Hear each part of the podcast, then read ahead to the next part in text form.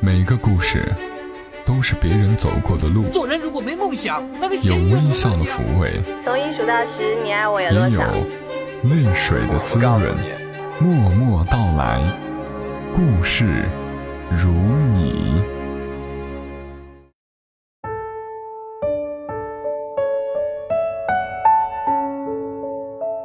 默默到来，故事如你。这里是由喜马拉雅独家播出的《默默到来》，我是小莫，在每个周三的晚间和你相伴，和你来聊聊我们平常人身上所发生的故事。前两期节目就已经和大家预告了，这将会是一期说说心里话的活动。你们可以提前把想要说给某人却一直没有说出口的话发给小莫，让小莫帮你们说出来。说真的，我以为收到的私信并不会那么多，结果仅仅是喜马拉雅上的私信，我都花了好几天空闲的时间来看，实在太多了，上千条的私信，有些还是很长的故事，另外还有公众号、微博上都有。很抱歉的是，无法都在节目里表达出来，没有播出的部分，有一些我会编辑好发布到默默到来的公众号上面。如果你愿意，也可以转发给那个人看。如果你的私信没有得到回应，也请不要太失落，就当把你的心事说给了树洞听吧。毕竟所有的私信小莫都有看完。默默到来的公众号，你可以直接搜索，在微信添加好友上搜索公众号“默默到来”，也可以直接添加 ID“ 默默到来”的全拼，再加一横杠。好了。接下来聊一聊好吗？让我重新认识你，看看大家都说了些什么，说不定你还能够从节目里听到某个人对你说的话呢。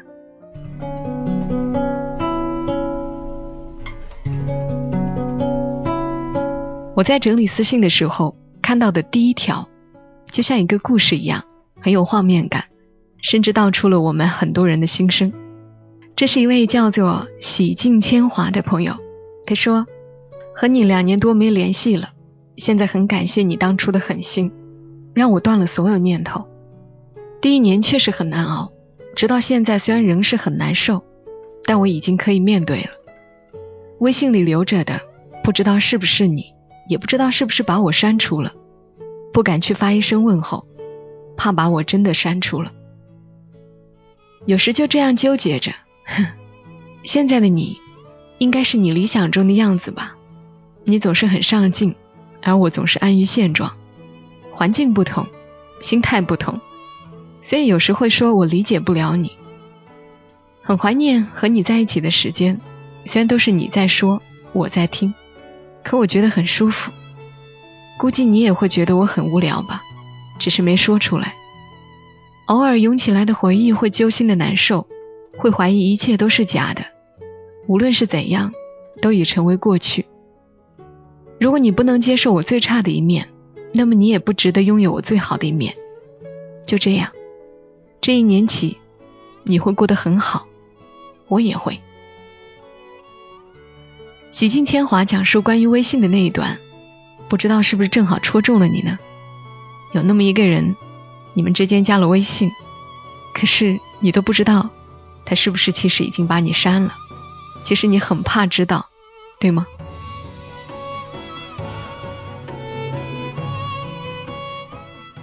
再来看第二位告白的朋友，他叫 Do Baby。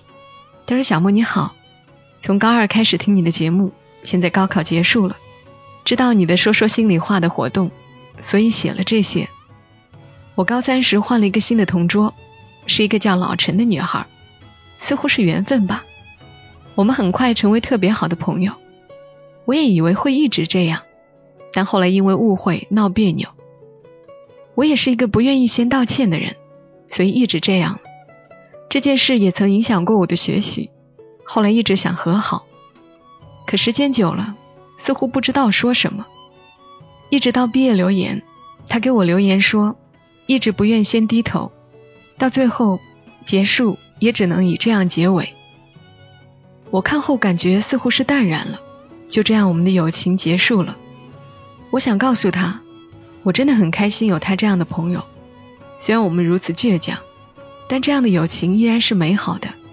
感谢你的出现与陪伴，希望可以通过小莫的节目表达，同时也感谢小莫在高中时艰难的时光的陪伴。听你这么说，我才发现，哎，我真的陪伴了好多高三的学生。从我做电台开始，那时候还在武学做友情路九百八十号的时候，就有很多高三的学生给我留言，说听我的节目。我觉得我自己可能心态上也发生了一些变化。以前我觉得这种小姑娘家的心事没什么可说的，现在倒也认为，也许在别人心目中很小的一件事，但是身处当下的人，却觉得生活、学习都大受影响，而青春的陪伴本身就是最美好的。我读书那会儿，不也为和谁关系好、和谁闹矛盾而情绪起伏不定吗？所以就把你的这一段私信念出来了，还是希望这样的朋友。能够和好的。接下来是一位叫做像向日葵一样的听友说的心里话。他说，听到小莫姐说要做说说心里话的节目，突然觉得有点很感慨。刚好有那么一个人，有些话想对他说，但我知道有可能一辈子也说不出。他是我初一时候的前桌，现在的我已工作一年，前两年我们偶尔见过一次。现在也不知道近况，很想问他，有喜欢的人了吗？有要告白的对象吗？很想对他说，我好像喜欢你，可我知道我不敢说出口，也不知该怎么突然去联系，所以很想和小木姐说一下，就像老朋友一样。写着写着，有点想哭。谢谢小木姐一直以来的陪伴。啊，初一的同桌还念念不忘呢。真希望这期节目播出后，你们之间会有进展，勇敢点呗！你看，我都快忘记我初中同学是谁了，所以可想而知他在你心里的分量。再来看到的是一位月亮醉了，他说：“请允许我叫他月圆，我和你一样，也在长沙，可他在武汉。我知道他在听你的节目。”所以我也一直关注着。我们异地恋维持了三年，如今他却拉黑了我的电话，删了微信、QQ，拒绝一切可能的沟通。我非常希望能通过你的节目让他知道，我对他的承诺从来没变过。希望他能给我实现的可能，我一直等他。那既然月圆有听节目，那就帮你把表忠心的话念出来吧。承诺呢？很容易说出口，却不容易做到。小伙子，加油呢！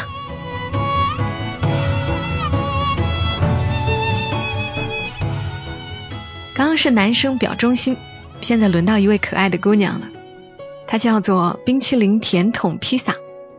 他说看了这一期的主题，突然又想起他来，不自觉的点了进来。他算是朋友，有一段时期我们的关系很好。好到自己一度以为这也许就是爱情吧，可我们一直未曾说到那层关系。现在我们还在同一个城市，离得也不远，但就是几乎不联系了。每次我都不知道如何找他聊聊，不知由何起，也就没有正当理由找他。我不是一个主动的人，但现在好想告诉他：“嘿，小伙子，我喜欢你。”又怕被拒绝，想想青春嘛。总归要为自己冲动一次，有机会就把这期节目转出来，默默告诉他：“小伙子，你胖胖的很可爱，有个不错的姑娘喜欢你呢，你要不要考虑一下？”嘿嘿，希望你有勇气转发出去，也不知道小莫这期节目能不能成全你，加油！当我伫立在窗前，你越走越远。我的每一次心跳，你是否听见？当我徘徊在深夜，你在我心间。你的每一句誓言，回荡在耳边。隐隐约约，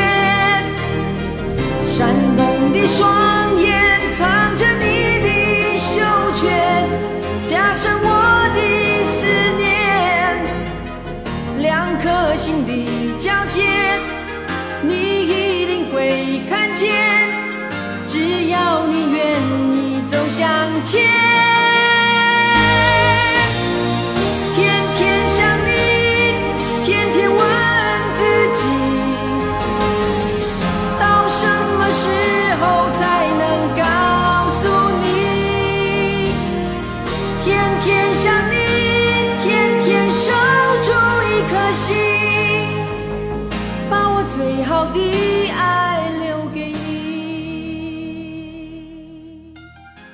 我们听一小段音乐舒缓一下。刚刚的音乐大家很熟悉了，张雨生的《天天想你》。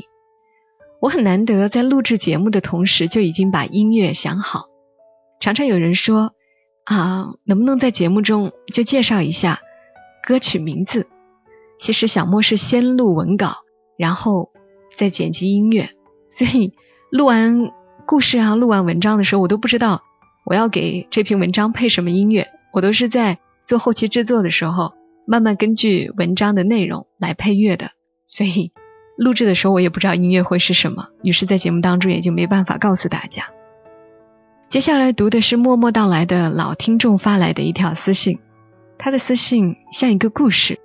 这位叫做空山新雨的朋友，他说：“小莫你好，在昨晚听到你的节目之后，我的脑海中首先想到的便是他。”所以我把我们的故事以我的视角讲给你。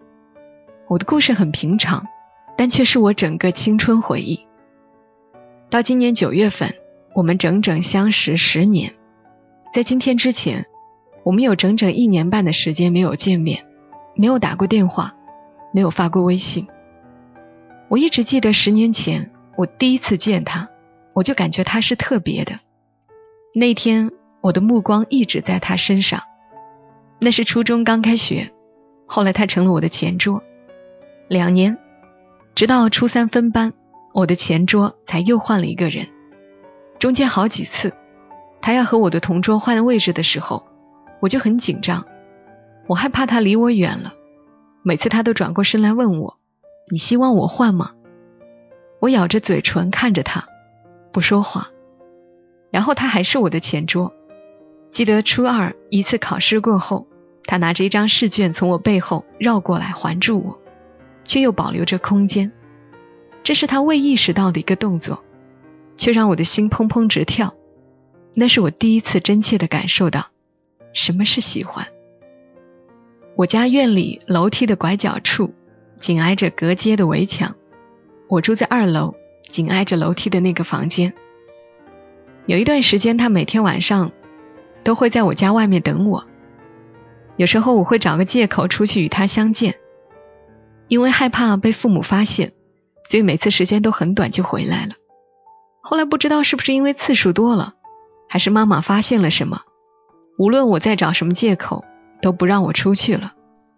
所以我便会站在楼梯的拐角处，和他相视凝望着，之后却又看着他失望的离开。那个时候好几次我都下意识的想要翻过那座墙。跳下去。如今想来，我都有点悔恨，当初为什么没有跳下去？其实墙没有太高。后来高中三年，我们一直以朋友的身份相处着。期间我会找他补习作业，他会组织好多朋友一起来帮我过生日。他也会在平安夜过后，通过别人送给我一个苹果。后来再见面是大一的那年寒假。几个朋友出来玩，有他。在看着他放出的风筝的那瞬间，我意识到，一直以来我对他的喜欢从未消失过。回家后，我想告诉他我的心意，这一次我不想再错过他。在我的试探中，他告诉我他有女朋友了。今年我大学毕业，他准备第二次考研，和他的女朋友在离我很远的一个城市。大学四年，有人追过我，我也有过有好感的男生，但和他们相处总觉得差了点什么，最后都无疾而终了。我不知道我现在是不是还喜欢他，但我确实没有再遇到过令我有不一样感觉的男生。现在在家的时候，我偶尔会站在那个楼梯拐角处，望着自己也不知道望向哪里的地方，愣愣出神，没有想着谁。但却好像又感受着什么，这是我的青春故事。这是与留在我心里唯一的那个男孩有关的故事。我想告诉他，我喜欢过你，你呢？读完空山新雨的私信，莫名的就想到结着丁香般愁怨的姑娘，感觉小心翼翼的。这感觉，这样的青春，可能听节目的好多人都有过，对吧？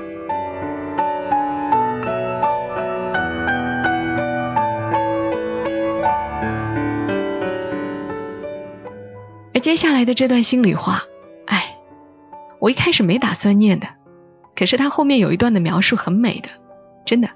这是一位叫做“给爱太阳”的猫的朋友，他的私信内容是这样的：你是男生，我也是男生，你不喜欢男生，而我只喜欢你一个男生。长沙，我们相遇于此，相别于此。九月，你入伍，我出国。你呀，有点胖，黝黑黝黑的，不高，但可以说比较壮，还有点油滑。不过真正喜欢你的，应该是你的眼睛吧，感觉有光。和你在一起的时候，我能开心的笑，特别开心。不知道你走了，谁能让自己笑得那么开心？或许这些笑容只能在你面前笑了。想告诉你我喜欢你，一直憋在心底，不知怎么告诉你。前一段时间心里确实难受，给好友菲菲讲了，她告诉我，你一定不知道我喜欢你，可是告诉你又怎样呢？我记得我们一起去支教的一个夜晚，繁星底下，我搬一根长凳，我们坐在夜光下，天空很黑，很远，虫儿叫着，觉得生命很真实，很美好，好想把头靠在你的肩头。可事实却是你让开了，或许那个时候就你走了，我没有给你道别，因为这句再见，也许就再也不见了。你走的前几天，我把支教时拍的照片洗出来了，问你要不要你的照片，你说那些照片支教群里都有，不用了。可你怎么没有想到，我偷偷的给你照了很多相片，现在这些照片被我放在学校。没有带回家，也许在哪儿爱上，就应该在哪儿忘记吧。也许你从来没有爱过我，那又有什么重要的呢？既然生命出现了十字路口，我们走入了不同的路，但是遇见你，我的时光在那时变得特别美。愿你以后有个贤良的内处，生个胖嘟嘟的孩子。读完给爱太阳的猫的朋友的私信。我印象最深刻的是他描述的那个场景：繁星底下，一根长凳，天空很远，虫儿叫着。啊，好久没有体会过这样的夜晚。有时候想想，人生能有这么一个夜晚，与自己喜欢的人待在一起，也挺美好的，不是吗？再来看到的是开不了口幺二三发来的私信，它的内容是这样的：这个夏天。是我离开你的第二年，也是我们认识的第九年。二零零七年，我们相遇、相识、相爱。记得那些年，与你每天都一起吃饭、一起上课，每天帮你打开水、送早餐，每天晚上送你到宿舍楼下。二零一零年，各自考上大学，你在西边，我在东边，相隔三百多公里，我们却能坐上七个小时的大巴车。乐而不疲的赴约。二零一四年毕业那年，我们都搬回了家乡工作。我当上了记者，你当上了老师，可你却把落在我家里的东西早已经都搬走了，唯独剩下你送我的手表和小贴纸。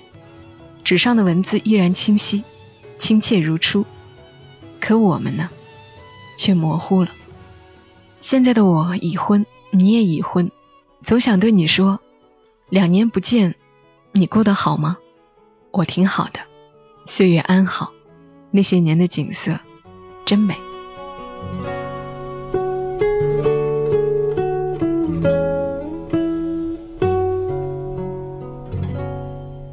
接下来是一位李长秀，叫做李长秀的朋友，他说：“亲爱的春小姑娘，想和你在盛夏的晚上，穿着拖鞋在街上晃荡，渴了就喝瓶啤酒，醉了。”就去山顶吹风，困了就靠在你的肩头，手牵手一步两步慢慢走回家。其实我不觉得你胖哎。他说八月三号求翻牌，你知道我为什么翻你这张牌吗？因为我发现最后一句挺好玩的。其实我不觉得你胖哎。读刚刚两位朋友的私信的时候，莫名的会有一种凉风习习的感觉。谢谢你们。再来读到的私信是一位叫做某某的朋友，他说八月三号这天是我二十四岁生日，所以呢，在这里先祝你生日快乐。他说我这三年结婚了，生宝宝带宝宝，你们也是结婚搬家生宝宝，就这样，我们曾经的都是曾经了，陪着我从不懂事的小朋友到各自一方。我们都知道对方的感情，都陪着一起失过恋，一起分享发现新恋情，再到结婚。但是慢慢的，我们不再知道对方的感情，对方的生活。你们都离开这里，在自己忙着自己的。我还在我们一起成长的城市，一起玩过的地方。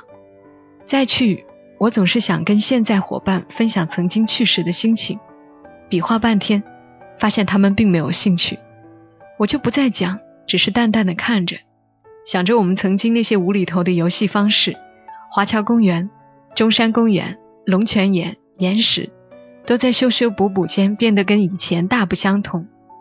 虽然小芳、瑞你们都不在这里，但是希望我们终有一天可以再聚。想说话还可以想起我，真怀念过去不管几点都可以打对方电话的日子啊！现在虽然有时候话很多，想说。却知道对方可能没时间，而从不打扰，这感觉真讨厌。希望你们安好的凤。我知道这女人嘛，生了宝宝之后，结了婚之后就是这样。有时候我的朋友想给我打电话，也要考虑啊，你现在生宝宝了，这会儿你是不是在睡觉啊？是不是在喂奶啊？是不是不方便啊？然后本来话到嘴边又咽回去了，再有空的时候也就不记得当时要跟你说什么。得到一些，总是会失去一些。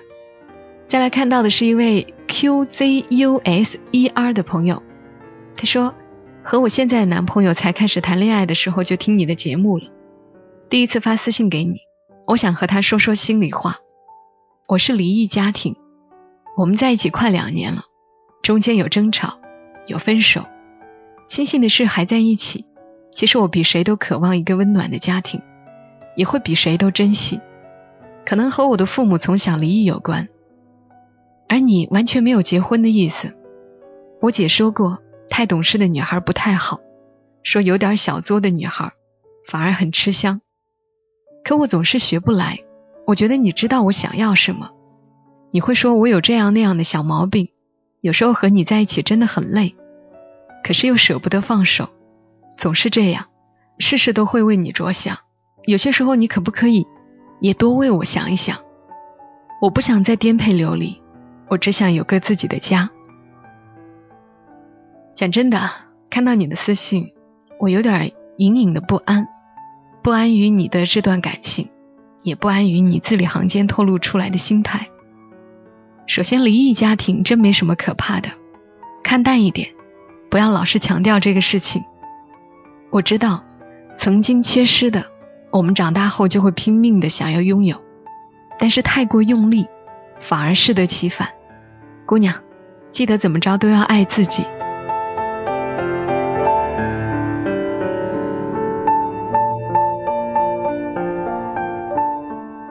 有风有你，再来和大家读到的私信是一位叫做有风有你的朋友发来的，他要写给他这一刻的小公主。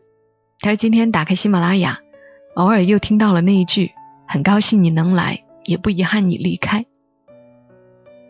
还记得第一次听到是我们在凤凰的凤凰台上，你说如果有一天我们分开了，你会伤感着离别吗？我只是抿抿嘴，什么也没说，反问了你，你说的就是这一句。那时大学你在长沙，我在吉林，认识的晚，我们异地了一年。现在此时，你即将坐上吉林去武汉的飞机，而我选择了留在吉林。但这一别的意义，我们其实彼此都懂。我爱你，怕我抵不过生活；你爱我，怕你抵不过时间。我只愿你再许一人以偏爱，极尽此生之感慨。其实不必伤感，若你穿上婚纱成为别人的新娘，你仍然是我最初的梦想。致给我这一刻的小公主。虽然是很短的一段私信，但是能感觉到长长的故事。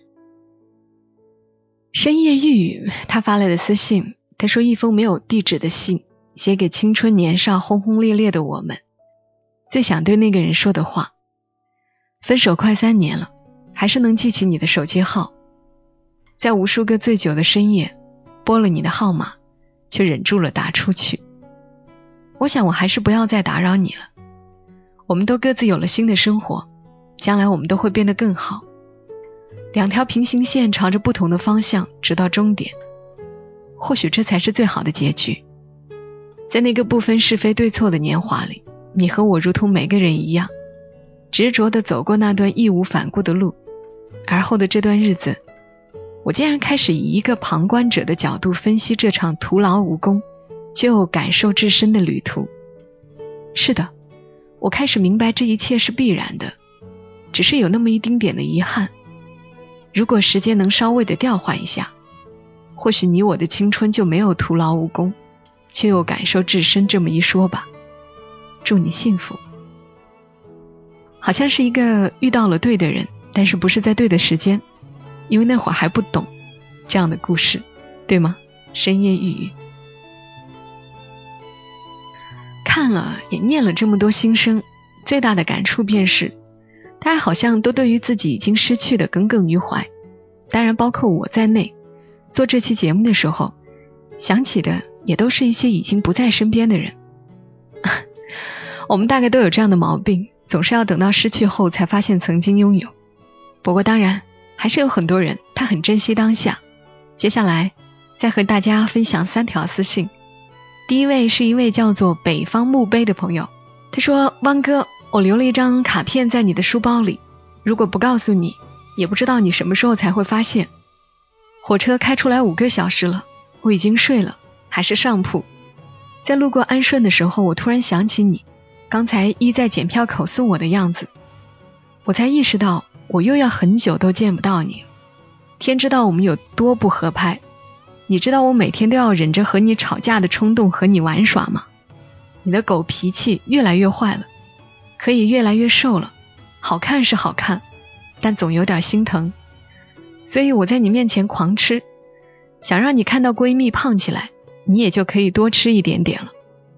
他们说我只和长得比我好看的人做朋友，所以我的朋友不多，而你是最漂亮的。好了，写多了怕小莫不念。我和你，你能明白就好。还有，我结婚，你不能当伴娘哦，太好看，容易抢风头，帮忙收红包就行了。我为你留着城堡，我没忘。其实这条私信很幸运，这是我这期节目的稿子已经编辑好了，然后打开私信再看了一眼，发现的这条私信，觉得挺有意思的，特别生动，所以就念出来了。再来看到的是一位叫做 Smile 木槿溪的朋友，他说：“小莫，我管他叫大黄，因为他姓黄。你听着觉得奇怪是吧？哪有人这样称呼一个人？从开始喜欢他，我就知道我一头栽进去了。纵使身边有多少说他不好的人，我也不觉得他有多么差劲。他脾气很暴躁，朋友总说，也就是你可以忍受他的暴脾气。我说，因为我爱他呀。”因为我知道他为我已经改变了好多好多，他知道我要的很简单，可有时候觉得他说过的话他自己都忘掉，答应我的事他也不记得。我总是安慰自己说他太累了才会忘掉。前些日子微博上有一个话题，用一句话描述你喜欢的人，看到一个热门评论，我不喜欢这种人，却喜欢这个人，我真的深有体会。我想跟他说，我们来之不易，不要轻易放弃。我们慢慢来，余生多指教。念了这么多条私信，我没有看到一个跟爸爸妈妈说心里话的，我还觉得蛮遗憾的。不过总算看到了一条，一位叫做一花 K 午夜的朋友，他说，小时候父亲总出门工作，每天就母亲一个人带我。记得有天晚上特别想父亲，就哭着喊着要找爸爸。母亲无奈，便背起我去家附近的马路上等。等了一会儿，看我消停点了，就把我背回来。谁知道我看要到家了，就紧紧抓住大门不松手，还要找爸爸。母亲就又把我背到了马路边，大晚上的一个人背着我，等明知道不能回来的父亲。后来听母亲说，直到我睡着了，他才又把我背回来。还有三天，我妈就过生日了。听到你说做一期心里话的节目，就想和我妈说：“妈妈，生日快乐，您辛苦了。”看到你这条私信的时候，我就想，每天我们家甜豆撒娇想要我抱的时候。无论我觉得有多累，我都抱着，都觉得啊，好幸福。或许你妈妈背着你的时候也觉得挺幸福的吧。再来看到的是一位叫做冰淇淋不哭的朋友，他说：“小莫，听你的声音有很长一段时间了，从学生到工作，生活瞬息万变，不变的是你的声音一直陪伴着我，也谢谢你啊。”他说：“关注你的声音，你的生活，你的微博，希望你的宝宝健康长大，以后可以用心感受着你的每一期节目带给大家的感动。”关于这期节目，我第一个想到的是我的男友。他毕业之后本来有安稳的生活，却为我放弃了很多。来到陌生的城市，每天奋斗到路途的一切交通工具都成了他的专座。而我现在却因为工作不得不在外地，他依旧默默地照顾着我的家人。平常的我总是羞于表达，其实我一直很想告诉他，我很爱他，辛苦了，谢谢你为我们家庭付出的一切。有你，很幸福啊！看到你的私信，我也觉得挺幸福的。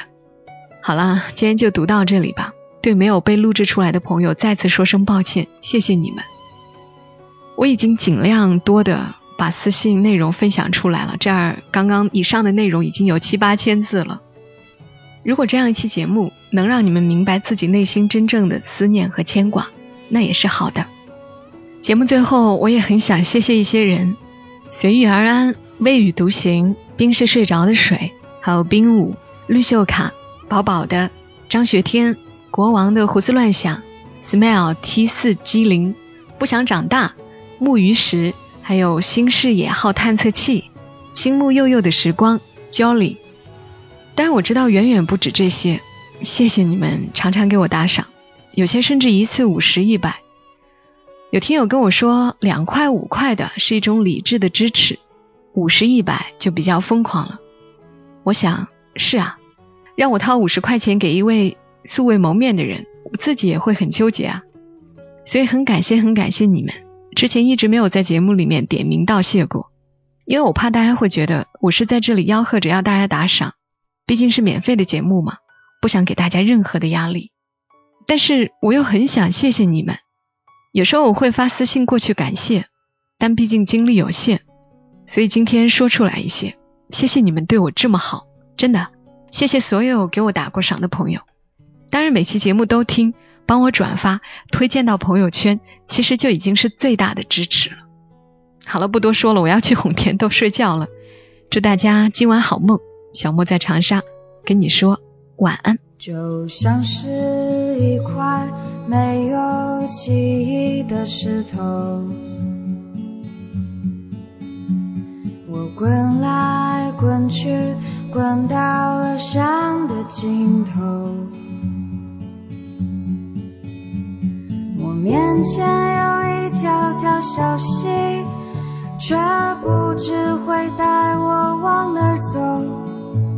我身上的一道道伤痕。都在流水中化为了乌有。我说生命啊，请不要停留。我说生命啊请不要停留。